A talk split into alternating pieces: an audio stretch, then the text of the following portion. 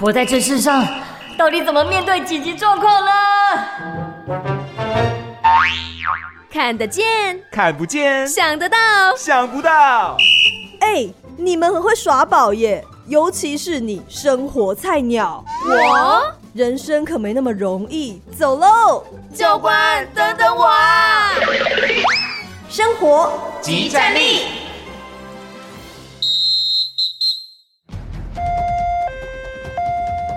谁来帮帮我？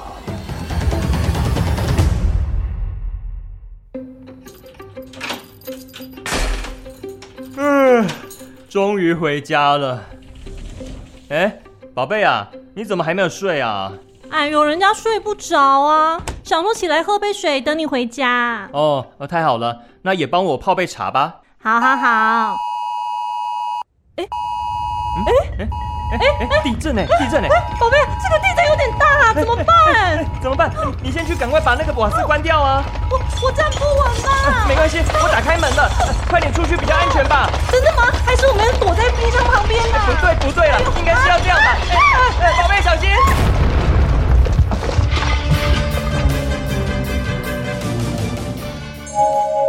如果遇到地震，你会怎么做？生活即战力，紧急情况，Follow me，我是生活菜鸟阿红。我是生活菜鸟小咪。哇，地震根本是台湾人的日常啊。嗯那像这种地震发生的时候，我想大家都觉得很惊慌，对那不太知道到底要怎么做。是那小蜜你自己有没有比较印象深刻的地震经验呢？像九二一那时候呢，小咪是几岁而已啦， 然后据不说、方便透露年龄，是不 是？据说那时候就是怎么叫都叫不醒，就好困呢、然后是哦爸爸把我抱着冲出去，然后我妈妈牵着我哥哥出去，所以我自己是没有什么印象的。但要说我长大成人之后，印象比较深刻的地震，就是在做节目的时候，啊，上对节目的时候，其实还蛮长的哎、天哪、那怎么办？我记得有一次印象很深刻，是二零一六年的零二零六高雄美浓大地震。哦，然后那时候是三点五十七分发生的，那时候小咪还是周末凌晨一点到四点的主持人，哦所以是在我要下节目的时候，突然录音室就开始摇。然后那时候我记得台北市好像震度是一级还是两级，可是因为我们的录音室是在五楼嘛，对，所以其实就算是一两集，它的那个摇晃程度也是蛮大的。当下其实就立刻有感受到那个摇晃，但还是要很镇定的说，好，现在呢在录音室有感觉到地震，那详细的情形待会收集到中央气象局的资讯之后，会再跟大家做汇报。那个时候我还是要保持的很清醒，然后要很冷静 啦，就不能很惊慌。你很棒哎，当然的、啊，这是我的专业素养。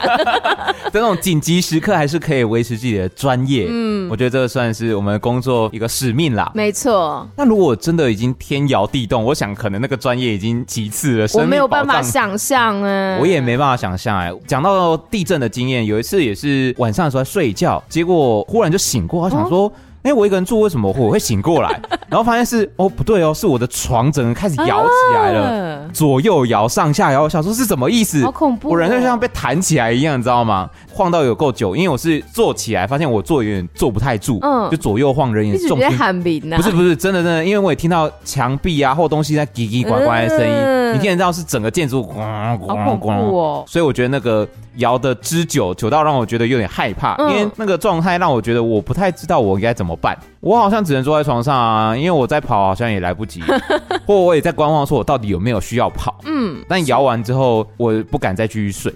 嗯，因为我不太知道会不会下一波更大，它可能这只是一个前震，对，可能还有余震、主震之类的。对啊，那我哪知道我睡一睡会不会等一下发生大地震，我就来不及逃生。嗯哼，所以后来我就直接撑到上班。嗯哼，所以到底地震发生的时候，我们应该要怎么样去应对呢？接下来就要请教我们的生活教官喽教官神救援，Go Go Go！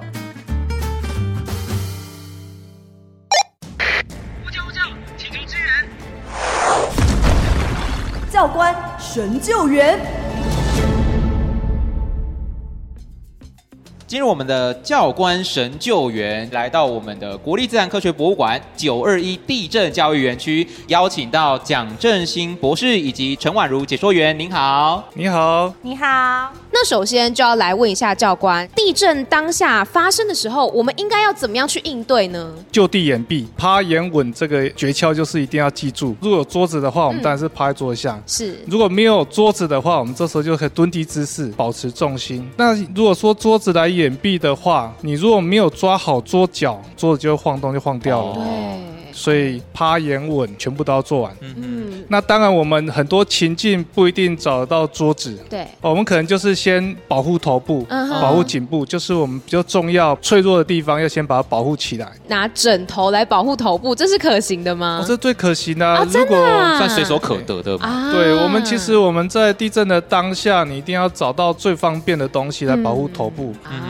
哦，，如果说你在户外，对哦，你刚好有随身包包，就是挡起来最好的东西。对啊，以前有就说哦，地震来了，你可能要把门打开啊，啊对对或去对关火啊，准备要跑了。了这样子。对啊，那这些算是迷失吗？其实我们在九一地震的时候发生了很多门的变形，真的我们就出不去。对，所以我们都认为说，哎，是不是要把这个门先打开再出去？嗯可是我们可以想象，在地震当下，人到门之间的距离，你可能已经遇到一些危险，哦、比方说有什么坠落物或什么玻璃打到都有可能。嗯。哦，所以你在第一时间还是要做好趴眼稳。嗯哼，那像是我有看到有人说，躲在墙壁东西掉下来的时候会形成一个三角形，你就可以安全的躲在里面，这是真的吗？哦，黄金三角当然在理论上，我们做一个爆破实验的话，它真的会有存在这样子的空间。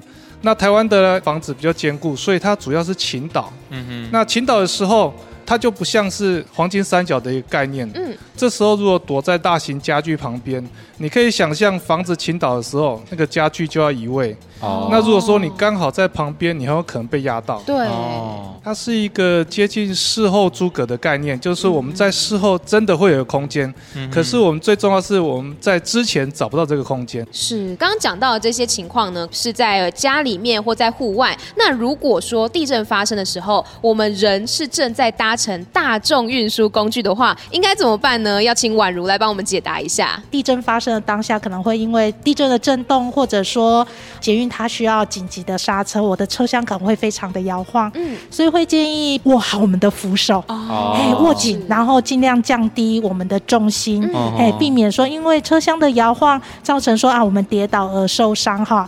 地震结束之后，站务员可能他们会评估状况，对嗯哎、例如说哎先在车厢里面等候，那或者说需要依照指引来做逃生的动作哈。那逃生过程之中，建议大家保护一下头部这样子。那一般我们如果是在开车的时候遇到地震的话，那我应该要怎么做呢？如果我是驾驶的话呃，首先请大家不要紧张，不要突然的紧急刹车。哦可能会追撞哎、是是，这样反而更危险哈。但是我们还是要想办法，看能不能先停下来哈。对那我们可能就是用安全的方式，哎，慢慢的减速，然后打双黄警示灯，嗯做停车的动作。是会比较建议大家停车的地哦方不要靠近建筑物，不要靠近大树，尤其是那种高架桥的下方。哦哎，请大家尽量避免这些地方。嗯哎，但是呢，如果说你刚好在桥的上面或者隧道里面的话对，那还是建议大家想办法先尽快离开这些地方，因为地震的关系，桥梁可能会倒塌啦是，那隧道会崩塌，可能会发生哈。嗯像刚刚提到的是我们在都市里面嘛，那如果我们在大自然的环境当中的话，应该要怎么做呢？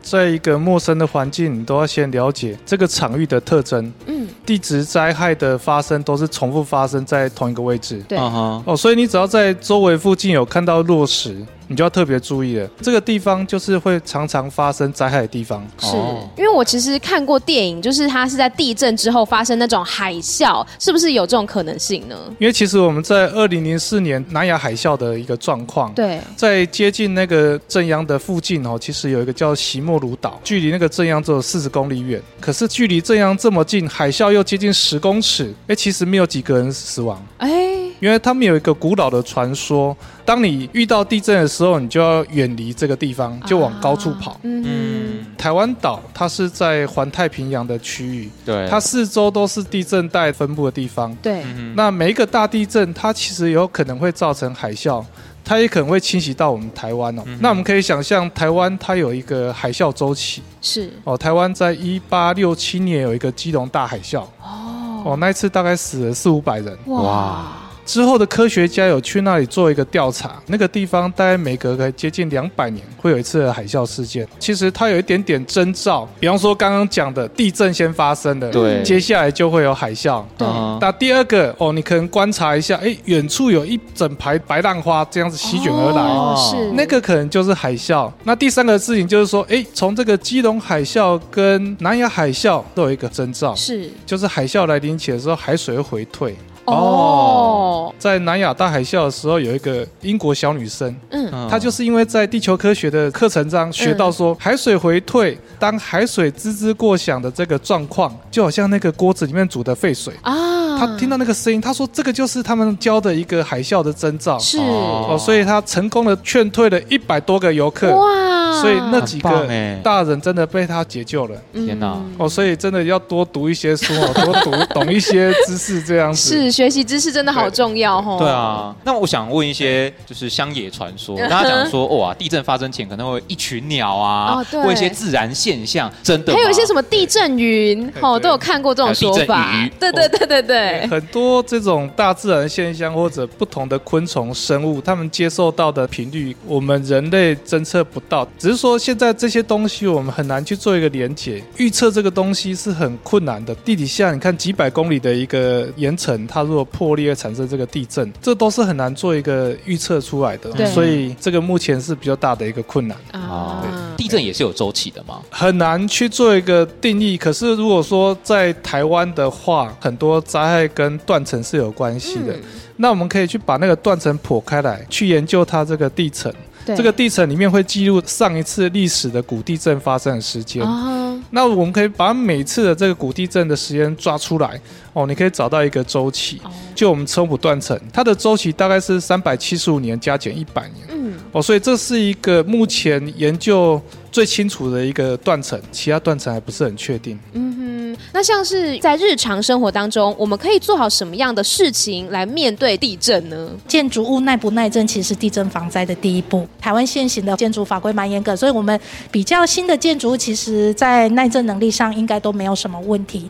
但是如果说建设于九一地震之前，对，那因为那个时候的建筑设计的标准可能比较低，啊那所以它可能会有耐震力不足的一个疑虑疑虑哈。那建议其实我们都可以做一下我们的建筑物耐震评估，跟各县市政府都发局做一下询问。那另外就是我们居家可以做的一些事情。那第一个，家人可以共同来讨论准备一下我们的紧急避难计划，我们要怎么去逃没生，错什么样的路径是安全的。动线嘛，对动线，然后真正发生灾害的时候，我们可以在哪边做紧急的集合？啊，是，哎，还有紧急的联络方式，这都是在做避难计划的时候可以去讨论的一些议题。这样是，那有没有哪一些物资是可以平常先准备起来的呢？哦，那这个就是防灾背包的一没个错概念哈，就希望它是质量很轻的、耐用的。对哎，那最好有很多口袋，方便我们做背包的收纳。它是地震发生之后。哦我们要避难的时候来使用的，我们可能会需要水、紧急粮食，嗯需要保暖的衣物，对医疗用品，钱手电筒对手电哎证筒，照对嗯用品这些东西哈，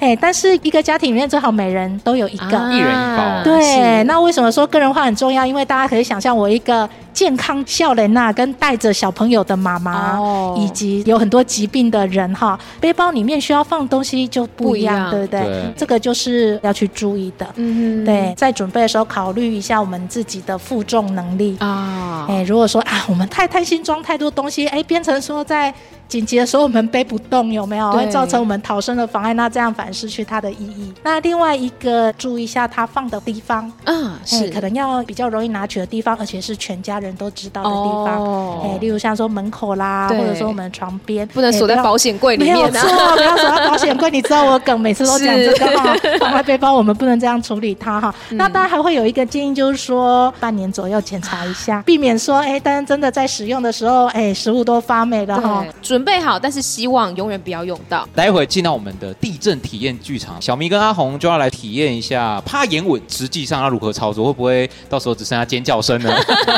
好，那我们接下来就进入菜鸟出任务。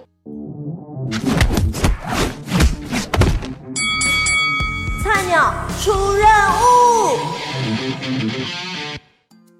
来到今天的菜鸟出任务，我们现在呢，在一个充满了软垫的地方。听说这里是一个非常夯的场域，叫做地震体验剧场，到底在体验些什么呢？宛如可以帮我们介绍一下吗？就名字来说就知道啊嘛，就顾是名要思义嘛，顾名思义，我们就是要来体验地震哈。是因为我们人在遇到灾害的时候，大部分人啊紧张害怕，然后他就会宕机，有没对有？终止思考，然后就会影响到行动力。所以，我们地震体验剧场成立的目的就是希望说，哎，透过地震模拟，让民众能够体亲身感验受。地震会发生什么事。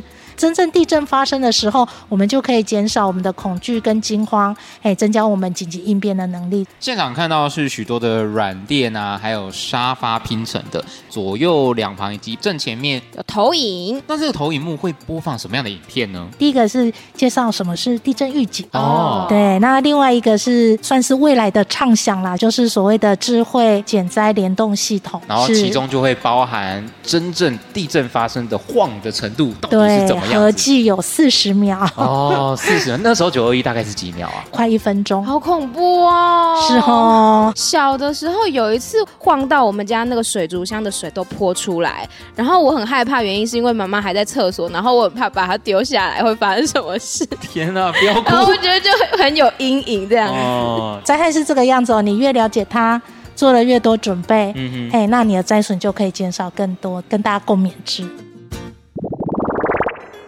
现在我们的影片开始播放，当时候九二一地震的一些记录啦。小明，你看到些什么？看到很多的房子都倒掉了，然后有很多救灾的车辆。我妈妈说，那一个晚上我是在睡梦当中，怎么叫都叫不醒。后来是我爸爸把我抱出去的。嗯，那个晚上我也没有什么印象，但我记得隔天的时候，我们家人都坐在车上，都不敢回家。嗯，然后行进的路上，许多的大型的建筑物都倒下来。对，小时候就不太知道发生什么事情嗯，长大之后才发现说，哦，原来是这么严重的一件事情。嗯待会的影片呢，会进行到一个模拟的情境，嗯，它模拟就像是家里面的环境，厨房啊、客厅、沙发。当地震发生的时候，你不一定会在特定的空间嘛，可是我们只要掌握所谓的原则，趴眼稳。真的灾害来临的时候，我们要实际来应用一下。那等一下，小咪呢会采取一个站姿，嗯哼，阿红呢会坐在沙发上划手机看电视的 感觉。那现场因为没有桌子哈，对，我们就看看要怎么样才可以达到最大的保护效果，让自己呢不要受伤。但在家里面你也不知道什么时候地震来啊。说老实话，对，对这种但还这是种灾害，它 就是突然说来了来了，所以地震渐地渐开始震地晃震地震，有有地震的趴下时候趴下掩掩护他掩护也掩护，哦哇，那那那是挺晃哇！我拿着一个他坐演垫，我们现在已经我拿趴一个下坐掩垫护在，掩护我的然后如果现头，场真的是挺晃稳的，住稳住稳住！他演稳有桌我角，我现们在躲拿在桌着子这个底坐下垫。在掩护我的头，不要移动，也不要轻举妄动，这个地震晃蛮久的哦。很久很恐怖， OK，你感觉很累，小咪。我觉得很恐怖。又地震了，又地震了，又地震了！他演掩护掩护掩护，我找拿我的包个包掩护我的头，现场有一些软垫，如果你家里面有一些枕哎，可以头，抓另外一个人来稳住自己吗？我们两个会一起滑我走我们吧。等一下来问一下宛如啊，可能我会们比现较在采取一个就是低重心的趴姿，然后身体要尽量蜷缩在一起，不要让自己的表面积太大，不然东西掉下来会砸到身体。你不知道地震到底晃多大或晃多久。所以你要维持这个姿势，然后直到你确定地震停了之后，才可以慢慢的站起身来。停了吗？停了是不是？好，恭喜两位从地震中生存了下来，好，恭喜你们。小咪看起来已经精疲力对，竭，好一场你还浩哦好吧，小咪？哎、对，但是我还是要夸奖一下小明哈，他刚才的动作做得很好。很确实。哎、很确实，因为他就就地取材，对嗯拿了我们的坐垫来保护你的头部，对不对？那庇护的时候稍微注意一下，我们附近有没有玻璃，哦天花板上面有没有可能掉的掉落的东西，我们哦可能就尽量不要选择这种地方，嗯然后降低我们的重心，哎、然后拿东西保护我们头部。那刚刚小咪想问的那个问题，就如果说我旁边有一个人，我可不可以抓着他来稳住我自己呢你？可以抓到它，增加你的 信心，但是应该没有办法稳住你自己哦哈、会两个人因为它一起跌倒吗稳，对对，因为它稳的目的哈，它是要你抓住庇护物，不要让庇护物跑走。哦对啊，你旁边的朋友其实他也是肉身嘛。对啊，你怎么舍得？你怎么狠心？我想说你蛮稳的， 你是我的庇护物 啊。